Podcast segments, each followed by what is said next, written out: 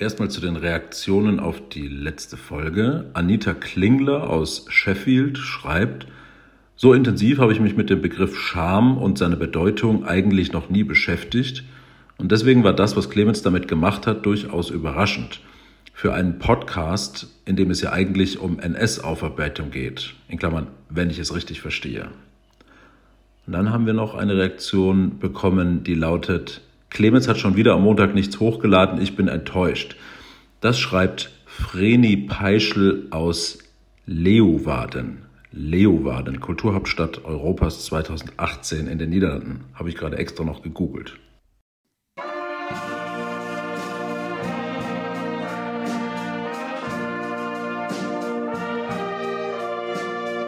Rückkehr nach Rottendorf was die Aufarbeitung des Nationalsozialismus mit unserer eigenen Lebensgeschichte zu tun hat. Von Clemens Tangerding. Folge 4 Auf der Suche nach Bildern. Ich glaube, es gibt nicht viele Menschen in Deutschland, die auf dem Krautfest in Unterpleichfeld etwas wirklich Böses gemacht haben. Benne, Carsten und ich müssen das aber leider von uns behaupten. Wir haben auf dem Krautfest ca. 1993 Gläser von den Tischen eingesammelt und dafür jeweils eine Mark Pfand bekommen. Das war keine gute Tat, denn die Gläser gehörten Festgästen, die sich gerade umdrehten oder austreten waren. Irgendwann haben wir auch einen Teller mit Messer und Gabel entdeckt und bei der Tellerrückgabe abgegeben. Dafür gab es fünf Mark. Dann haben wir festgestellt, dass wir den alten Mann an der Tellerrückgabe austricksen können. Er saß so mittig hinter dem Biertisch wie Jesus auf dem Gemälde Das letzte Abendmahl von Leonardo da Vinci. Auch die Verteilung der Teller auf dem Tisch war in etwa so wie auf dem Bild. Übrigens liegt auf den Tellern auf dem Gemälde entweder nichts oder nur ein bisschen Brot. Die Teller auf dem Krautfest mit den Schweinebratenresten und den aufgerissenen Ketchup-Tüten wären viel schwerer zu malen gewesen. So wie Jesus auf dem Gemälde konnte auch der alte unter Pleichfelder nur die Mitte des Tisches überblicken. Das machten wir uns zunutze. Als wir den alten Mann mit den vielen Tellern beobachteten, hatten wir einen genialen Einfall, den wir sofort in die Tat umsetzten. Einer von uns verwickelte den Alten in ein Gespräch, während ein anderer am Tischende ein schmutziges Gedeck wegnahm und damit weggelaufen ist. Das haben wir ein paar Minuten später bei ihm wieder abgegeben und fünf Mark kassiert. Wie ich darüber, was wir an diesem Tag getan haben, gedacht habe, hat sich mehrmals verändert. In dem Moment fühlten wir uns ganz schön schlau. Ein paar Jahre später hatte ich ein schlechtes Gewissen, wenn ich an den Abend zurückdachte. Einen 80-Jährigen auszutricksen und sich auch noch darüber zu freuen, ist mit das debilste, was ich je getan habe. Wieder ein paar Jahre später dachte ich, Carsten und Benne waren genauso beteiligt wie ich. Wäre ich allein gewesen, hätte ich das nie gemacht. Heute würde ich sagen, es ist falsch, was wir getan haben. Aber dass man alte Menschen auf dem Dorf generell nicht austricksen darf, würde ich nicht unterschreiben. Klingelmännchen, Weihnachtsbaumkerzen im Vorgarten ausdrehen und an Silvester C-Böller in den Briefkasten werfen, so werden im Dorf nun mal Generationenkonflikte ausgetragen. Wie Geschichten sich in mir verändern können, habe ich auch anhand meines Großvaters erfahren. Es gibt genau eine Begebenheit über meinen Großvater im Krieg. Mein Vater hat sie mir erzählt. Mein Großvater selbst habe ich nicht mehr kennengelernt. Die Begebenheit ist sehr kurz. Sie besteht nur aus einem Satz.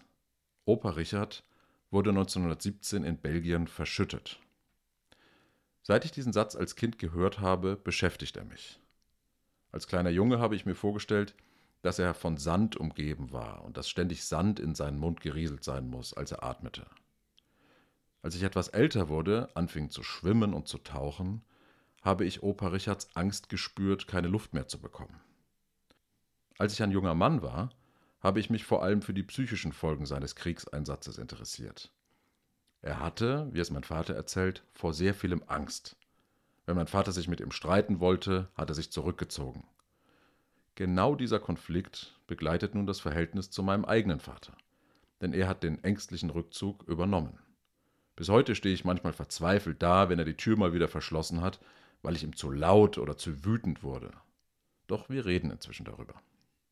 Heute denke ich an Opa Richard nicht mehr als Verschütteten, sondern als Soldaten mit Waffe in der Hand. Über all das, über unsere Bilder von Opa Richard und wie wir ihn bewerten, haben wir nicht gesprochen in der Familie. In den ersten 100 Jahren nach dem Kriegseinsatz ist es uns noch nicht gelungen, die psychischen Folgen des Krieges in unserer Familie zu verstehen. Ich bin gespannt auf das zweite Jahrhundert. Die Spuren der Gewalterfahrungen in unserer Familie und in so vielen anderen Familien lassen sich nur mit Metaphern beschreiben. Vielleicht ließe sich die Verdrängung des Kriegs in unseren Familiensystemen vergleichen mit einem feinen Riss in einer maroden Wasserleitung. Seit dem Tag, an dem der Riss entstanden ist, fließt Wasser in das alte Mauerwerk. Tag für Tag und Jahrzehnt für Jahrzehnt. Das Leck ist zu klein, um in den Innenräumen sichtbar zu sein, aber es ist groß genug, um die Wände aufzuweichen. Wir im Haus ahnen, dass wir die Mauern prüfen sollten, aber wir fürchten uns vor den Kosten. Was, wenn wir das Haus womöglich abreißen müssen? Also fließt das Wasser weiter, unsichtbar und unaufhaltsam. Als Rottendorfer kann ich Ihnen übrigens garantieren, dass dieses Bild vom Leck in der Leitung tatsächlich nur metaphorisch gemeint sein kann.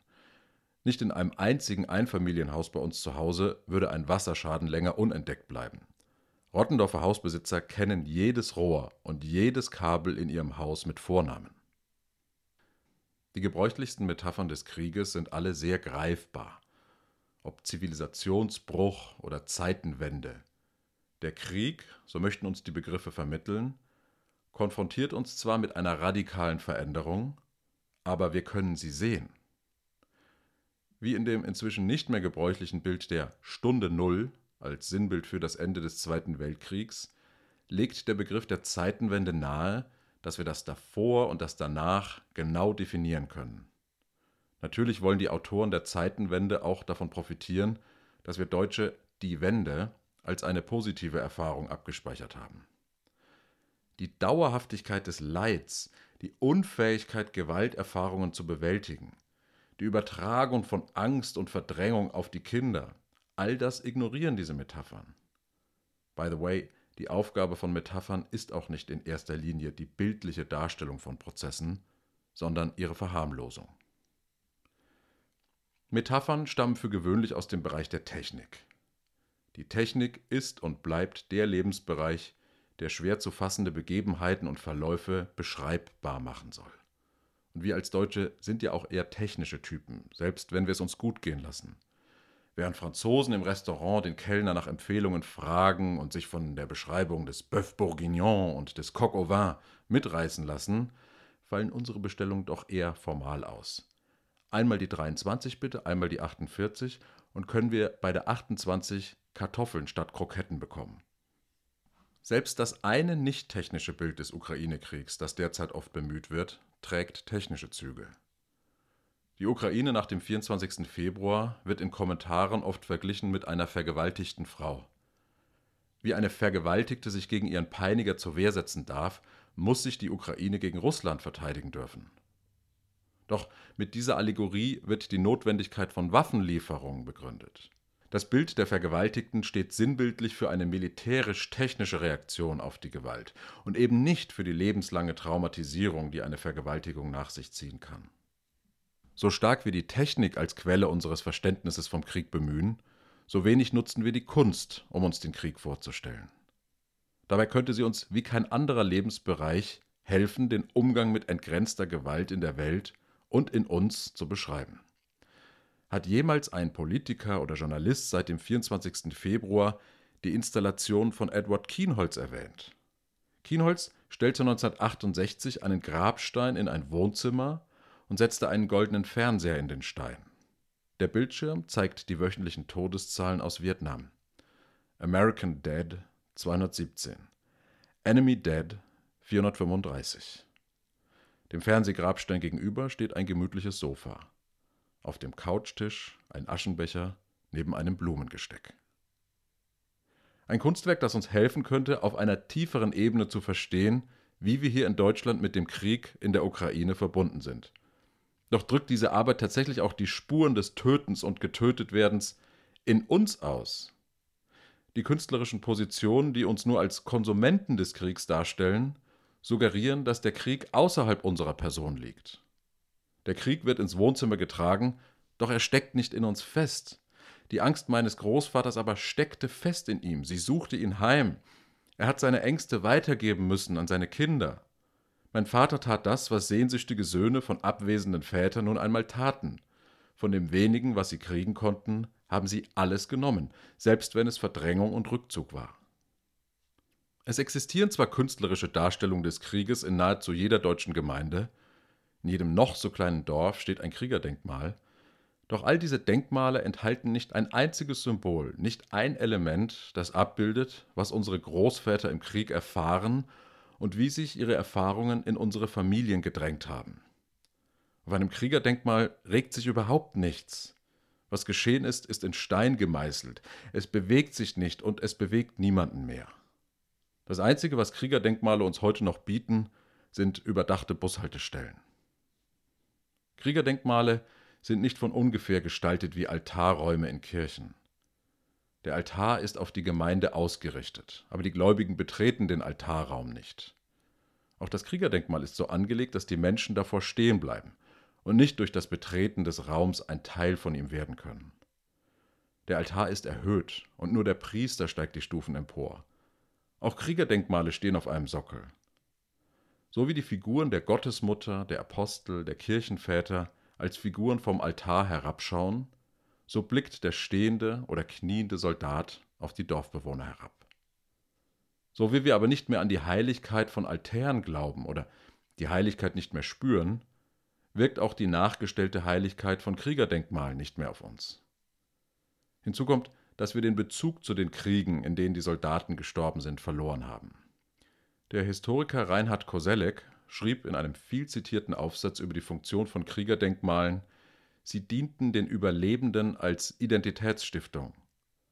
Väter und Mütter, die im Krieg einen Sohn verloren hatten, erfuhren am Kriegerdenkmal, dass sein Tod einen Sinn hatte dass ihr Sohn ein Held war, dass die Gemeinde ihn für immer und ewig ehren wird. Damit wurde die Trauer der Überlebenden in Sinn umgeformt. Nur leben inzwischen die Überlebenden schon längst nicht mehr. Koselleck erklärt, dass die Nennung der Namen aller Kriegstoten auf unseren Kriegerdenkmalen erst seit dem 19. Jahrhundert existiert. In der frühen Neuzeit wurden Denkmäler ausschließlich zu Ehren gefallener Herrscher errichtet. Die einfachen Krieger wurden nicht abgebildet. Erst das massenhafte Sterben der industriell geführten Kriege änderte diesen Umstand. Ab den Einigungskriegen standen die Regierung und das Militär des Deutschen Reiches unter einem enormen Legitimationsdruck, weil so viele Familien ihre Söhne verloren hatten. Zudem hatte sich das Selbstbewusstsein des Bürgertums gefestigt. Eine Nennung der Gefallenen als einzelne Person wurde unausweichlich. Der einzelne Gefallene wird denkmalsfähig, fasst Koselleck diese Neuerung zusammen. Mit diesem Übergang ist eine interessante Entwicklung verbunden. Die Herrscher der frühen Neuzeit wurden als Figuren dargestellt, als kämpfende Soldaten aus Marmor oder aus fränkischem Sandstein. Kriegerdenkmale des 20. Jahrhunderts stellen die Gefallen aber nicht mehr als Personen dar. Nur ihre Namen werden genannt. Der Gefallene wurde nun nicht mehr dreidimensional, sondern nur noch zweidimensional gezeigt. Das Gedenken hat eine Dimension verloren. Aus dem Gedenken an einen Menschen ist das Gedenken an den Namen eines Menschen geworden. Die Erbauer der Kriegerdenkmale haben dabei nichts anderes getan, als die Daten der Militärverwaltung zu übernehmen. Aus Namen, Geburts- und Todestagen bestanden die Einträge in den Verlustlisten, die während des Ersten und Zweiten Weltkriegs veröffentlicht wurden und Namen, Geburts- und Todestage finden wir auf unseren Kriegerdenkmalen wieder. Nur in der Einbettung der Namen in das Ensemble des Kriegerdenkmals besteht die künstlerische Aneignung. Wenn man sich vor Augen führt, auf welche Weise wir die Konzentrationslager im öffentlichen Raum präsent halten, fällt auf, dass auch hier Namen dominieren. Auf einer Tafel auf dem Richard von Weizsäcker Platz in Berlin, ehemals Kaiser Wilhelm Platz, erinnert eine Tafel an die Orte des Schreckens, die wir niemals vergessen dürfen. Es folgt eine Namensliste, die von Auschwitz bis Flossenbürg reicht. Ähnliche Tafeln stehen, mal in Bronze, mal in Stein, an vielen Orten in Deutschland. Auch die Gedenkstätten für Holocaust-Opfer sind so gestaltet. Die Gedenkstätte Börneplatz in Frankfurt am Main besteht aus einem Steinkubus, auf dem in langen Reihen in gleichen Abständen 11.908 kleine Metallblöcke angebracht sind. Auf jedem einzelnen der Quader steht der Name, der Geburtstag und der Tag der Ermordung eines jüdischen Gemeindemitglieds.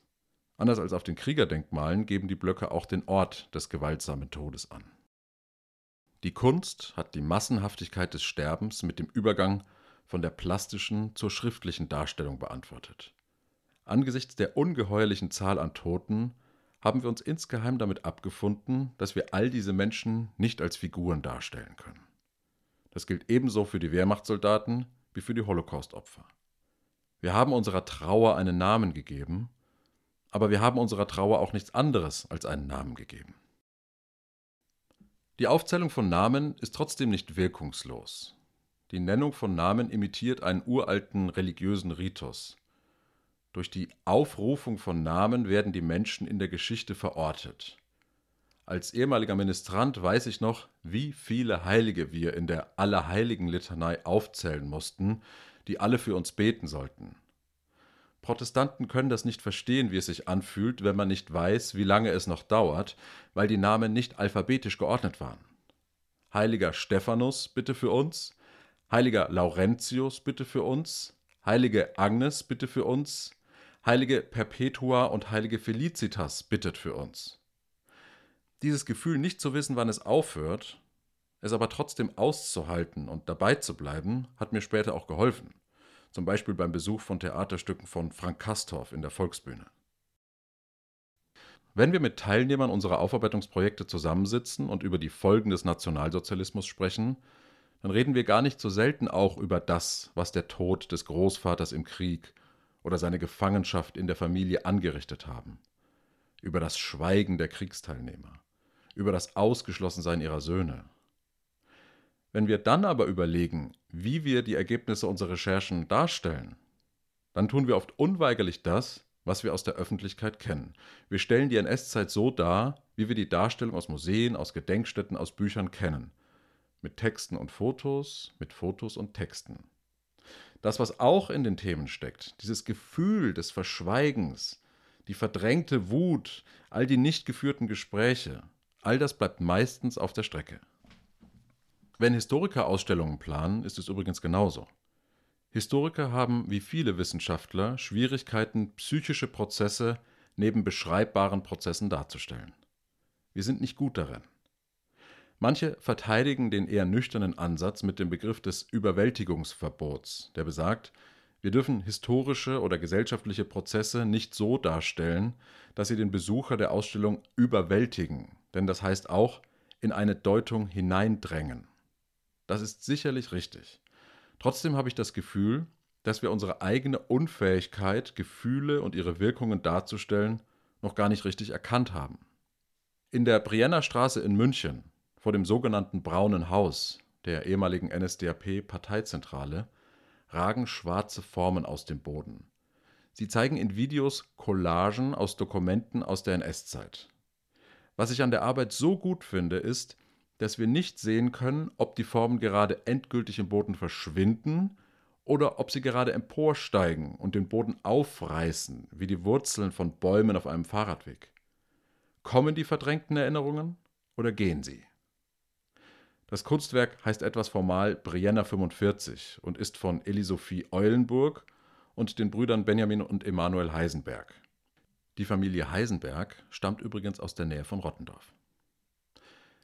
Ich glaube, wir brauchen die Kunst. Und damit meine ich nicht Vorträge oder Wissen über Kunst, sondern die Kunst selbst. Singen, schreien, bauen, zerstören, ausleuchten, blenden, das kann Kunst. Ich mag zum Beispiel Gerhard Richter. Nicht besonders originell, ich weiß. Diese großformatigen Bilder, in denen Formen sichtbar sind, wir sie aber nicht erkennen können. Diese Gebilde haben verschiedene Schichten. Manche sehen wir, die meisten aber sehen wir nicht. Diese Bilder drücken für mich die Unfähigkeit und gleichzeitig die große Sehnsucht aus, miteinander über das zu sprechen, was war. Für die Technik von Gerhard Richter habe ich allerdings gar kein Verständnis.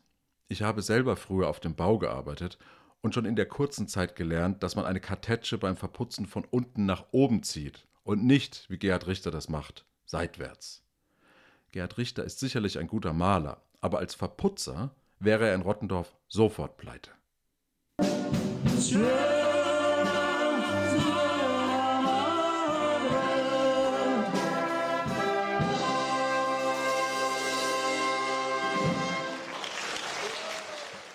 Redaktion Jeroen Koppens, Phil Kühltau, Frank Heinrich, Technik Jonathan Kralik, Alexander Wienand.